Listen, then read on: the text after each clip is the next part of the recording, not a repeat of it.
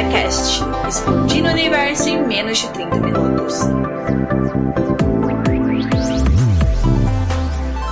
Palpites freshes, críticas ácidas no olho do furacão chamado cultura pop. Saudações pessoas, meu nome é Dunia e esse episódio minhas três recomendações envolvem morte ou pelo menos um perigo muito mortal. Começa com o anime Death Parade, que eu gosto de resumir sendo um round six de Deus. Depois tem um livro de mistério, A Camareira, que conta a história de uma jovem que poderia ser detetive, mas se torna a principal suspeita de um assassinato. E por último, temos a webtoon brasileira Escritório dos Pássaros, que é uma comédia de trabalho sobre pássaros querendo realizar sonhos muito humanos. Mas antes de partir para as recomendações, tem os meus recados. Siga o arroba RecomendaCast no Twitter, no Instagram e no TikTok para dar aquela força pro podcast. Eu sei que eu não estou postando recomendações extras ou nem conteúdos adicionais, porque a coisa tá difícil, mas se você puder seguir, dar aquela forcinha, eu já fico assim muito grata.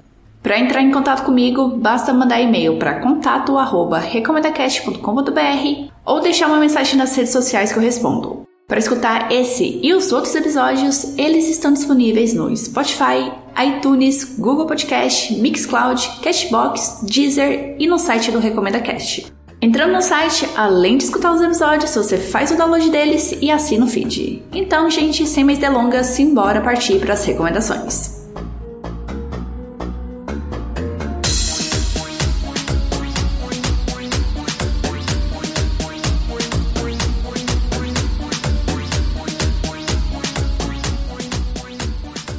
Death Parade moderniza o conceito de purgatório ao transformar o julgamento e a tortura dos mortos em uma competição saída literalmente de um bar, um pub ou até mesmo um fliperama. Você pode escolher o local. E tudo isso é para fazer você refletir sobre vida, morte, redenção e a natureza da humanidade.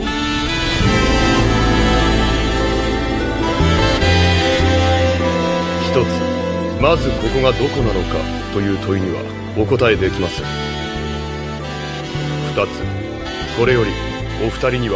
a história se passa num misterioso bar chamado Quindecim, onde as pessoas recém-falecidas são enviadas para serem julgadas. E Death Parade começa bem direto ao ponto, com um casal, marido e mulher, chegando ao elevador que dá acesso ao bar sem lembranças de como eles foram parar ali. Logo eles são avisados pelo apático bartender Decim que eles precisam jogar um jogo porque suas vidas dependem disso e eles não podem deixar aquele local antes de terminar a partida. Então a roleta é ativada e um jogo é selecionado, e o casal é obrigado a jogar dardos. Só que aí vem a pegadinha. Cada parte do alvo está ligado a um órgão do adversário.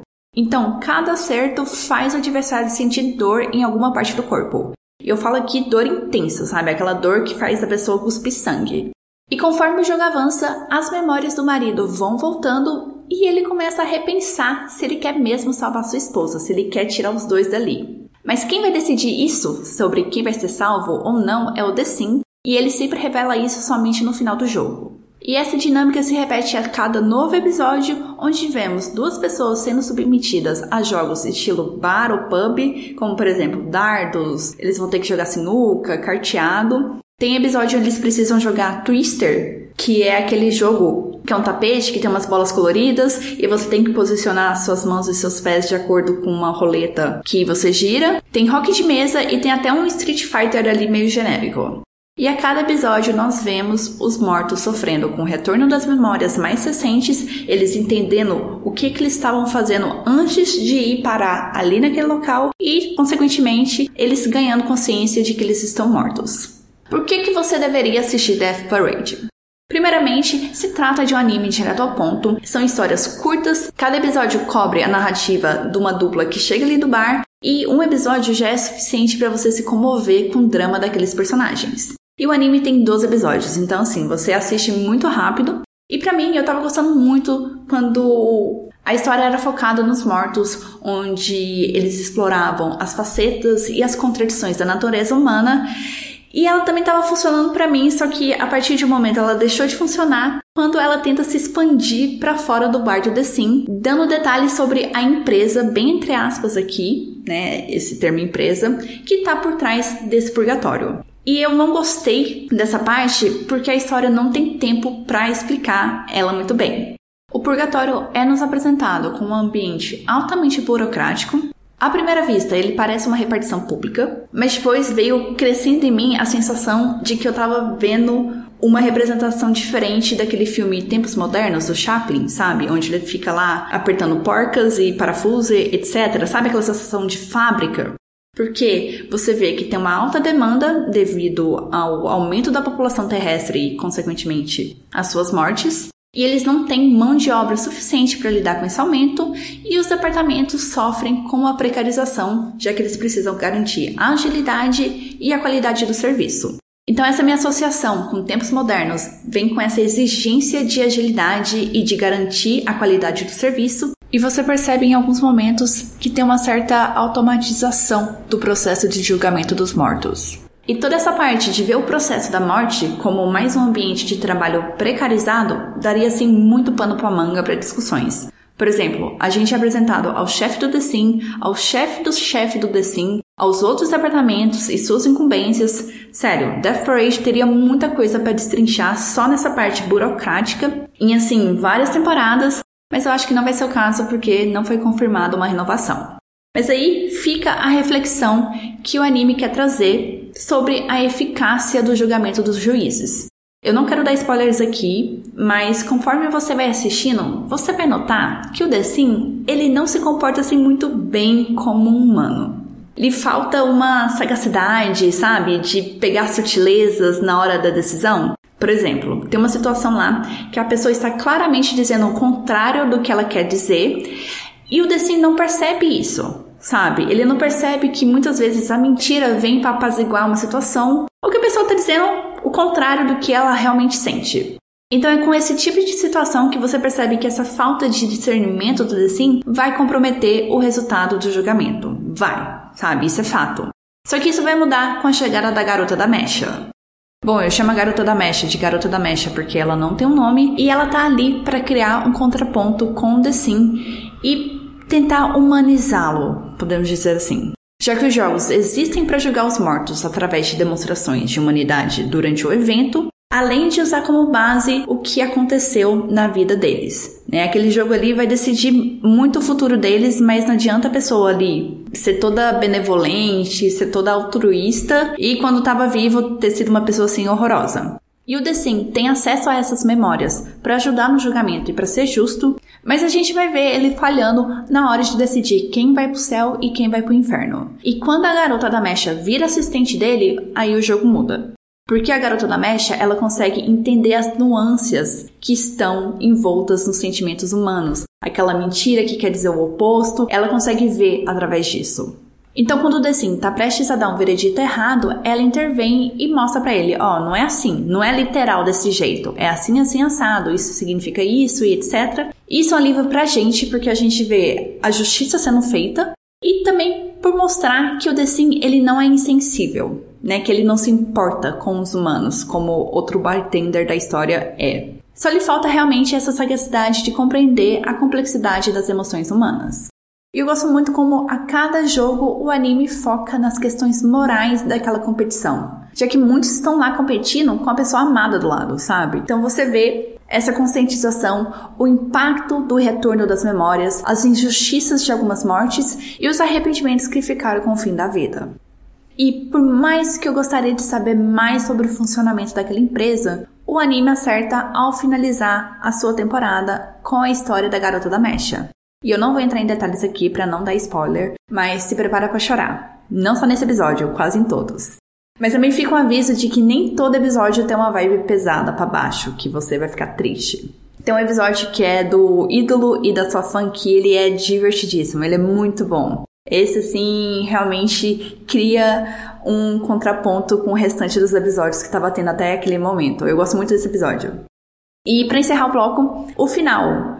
Ele deixa um gostinho de quero mais. Ele é bem aberto, ele resolve o dilema principal da garota da mecha e do The Sim, mas infelizmente ele não aprofunda nas questões morais sobre a imparcialidade dos juízes. E isso fica pedindo uma segunda temporada para, além disso, aprofundar naquele universo, na questão das hierarquias, nos papéis e em funcionamentos daquele local. Informações importantes que você precisa saber sobre Death Parade. Tem cena pós-crédito, então assista até o final. Ele é um anime de 12 episódios, é do mesmo estúdio do Death Note, que é a Madhouse, para quem conhece o nome de estúdio de anime japonês, e ele está disponível na Crunchyroll.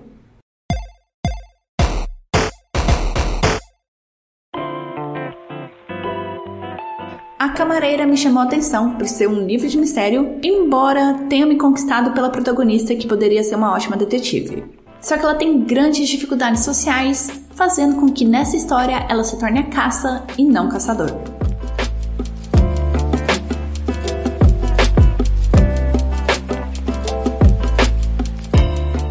Molly Gray é uma jovem com dificuldades em interagir socialmente e que usa as regras criadas por sua avó para navegar pela vida.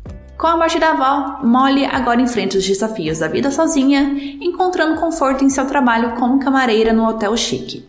Durante um dia de trabalho, Molly encontra um hóspede morto na cama e a suíte em completa desordem.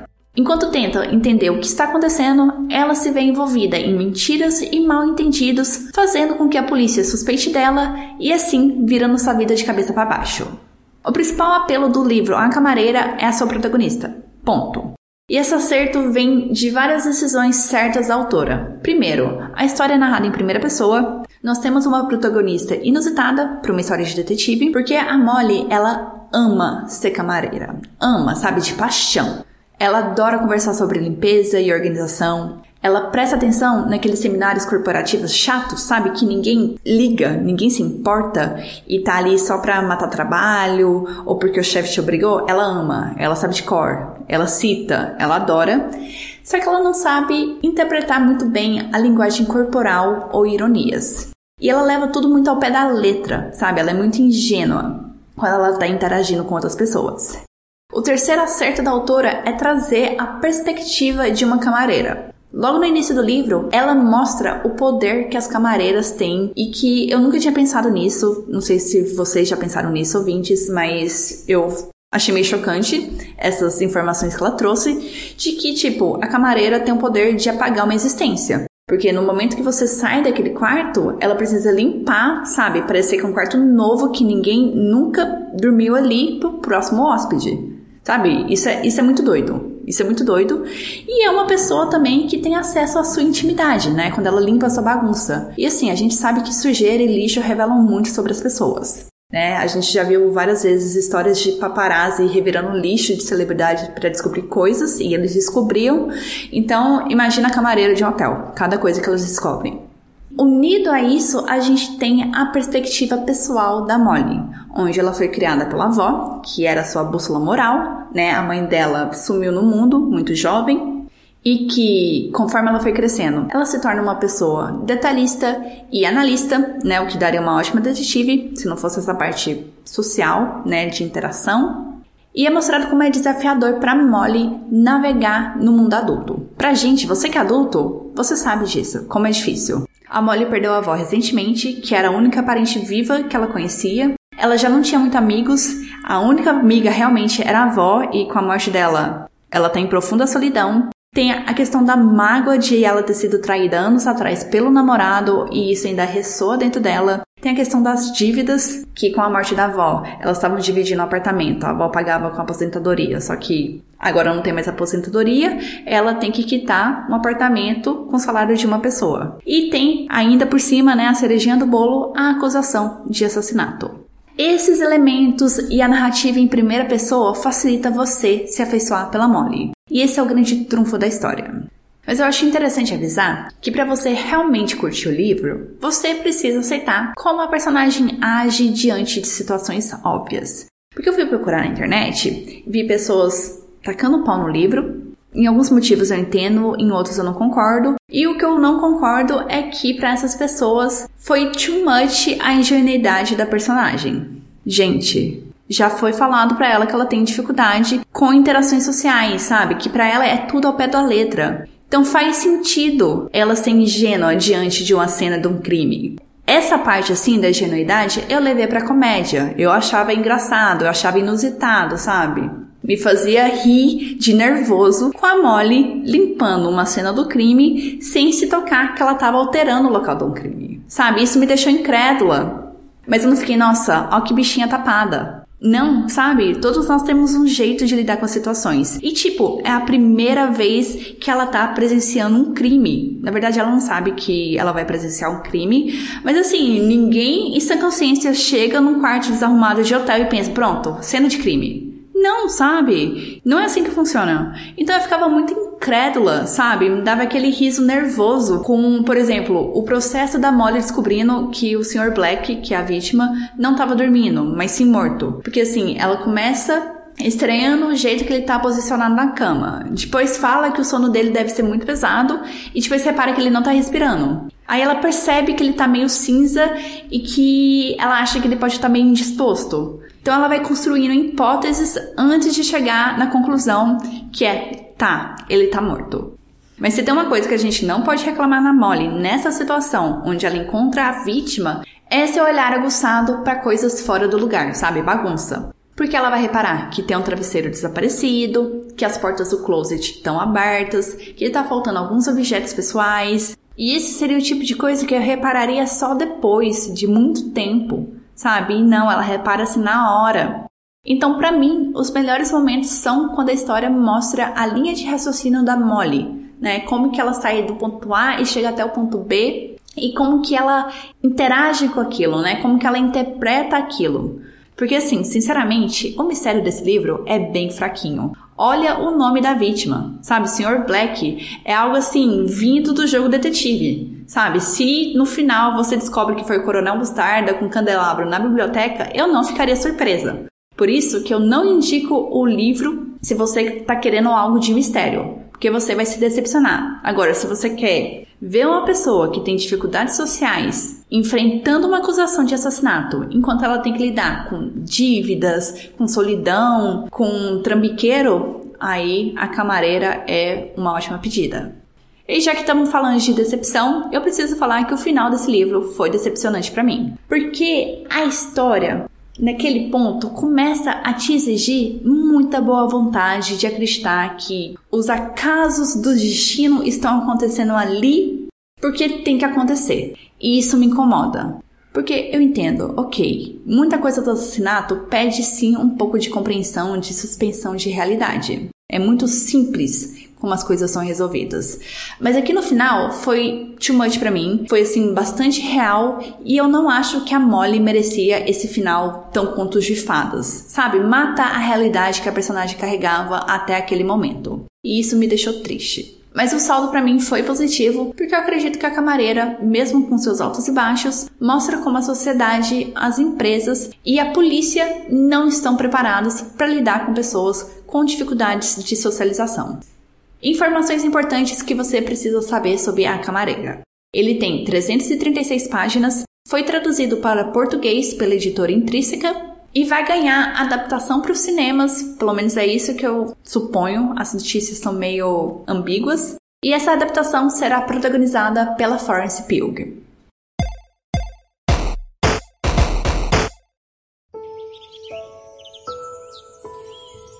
Escritório dos Pássaros replica a jornada humana em busca dos sonhos para um passarinho. E isso tudo mostrando ironias, perrengues, frustrações e, alguns momentos, as alegrias de trabalhar para realizar seus sonhos.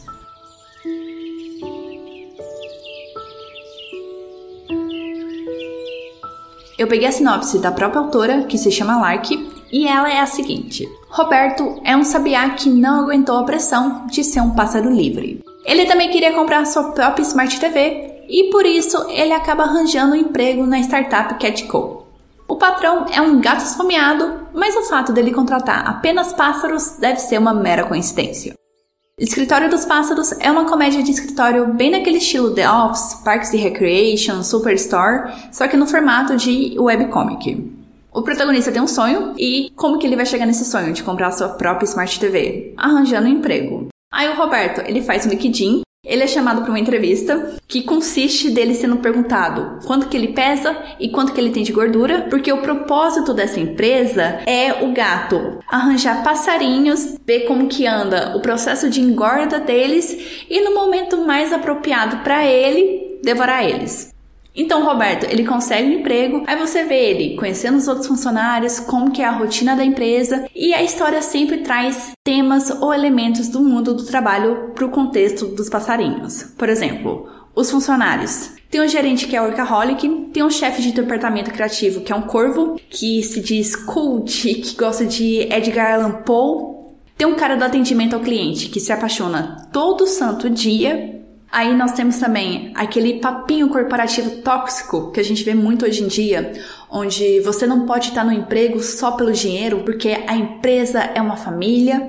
Vai ter situação onde dois colegas de trabalho começam a namorar, tem o dia de levar os filhos para o escritório, a passarinha que precisa tirar licença maternidade, mostra o dia onde os novos funcionários recebem um kit de boas-vindas, que se eu não me engano consiste só de alpistes, tem amigo secreto na firma, festa de aniversário, tem uma onda de demissão em massa, que significa que os passarinhos estão sendo devorados. Tem o, o nada irônico fato de que o chefe é o inimigo natural deles. Então, assim, Cada assunto é abordado em tirinhas curtas e sempre com essas sacadinhas engraçadas e irônicas sobre o ambiente corporativo, e isso me pegou muito. Eu tava lendo um pouco antes de dormir, então assim, eu começava, não, vou ler só duas tirinhas. Aí eu ficava lendo duas, três, quatro, cinco, quando eu vi já tinha lido 15, porque é uma história assim facilmente identificável, por mais que os protagonistas sejam pássaros, e eu acho muito bom que a história ela não é só centrada no Roberto, ela se expande.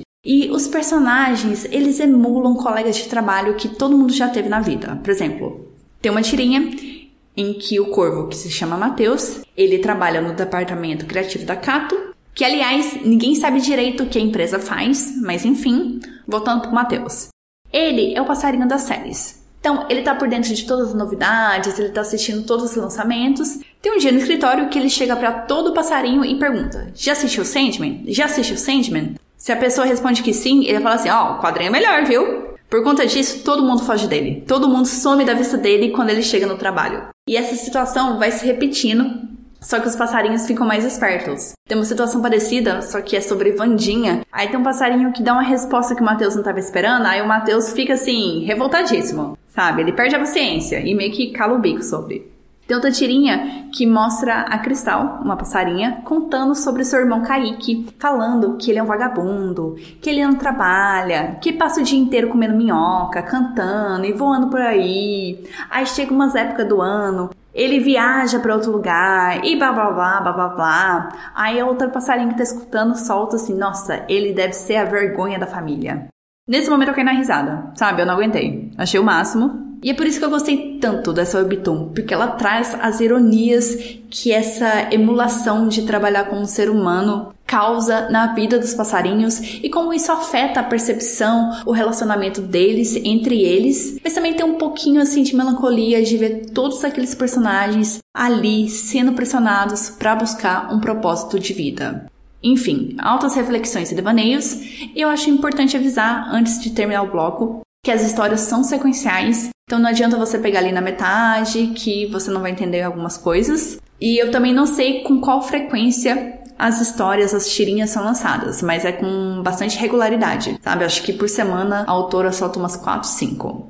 Para encerrar o bloco, informações importantes que você precisa saber sobre o escritório dos pássaros. A webcomic está disponível no aplicativo Functum, que é um aplicativo brasileiro que tem um monte de webcomics brasileiras. Fica a dica para vocês, além de Escritórios dos Pássaros, dá uma bisoiada lá que vocês vão encontrar outras histórias. E eu vou deixar o link do aplicativo lá na página do episódio. O aplicativo de vez em quando demora infinito para carregar os capítulos, mas não desista. Atualmente, Escritório dos Pássaros conta com 79 capítulos e a melhor notícia de todas é que é tudo de graça.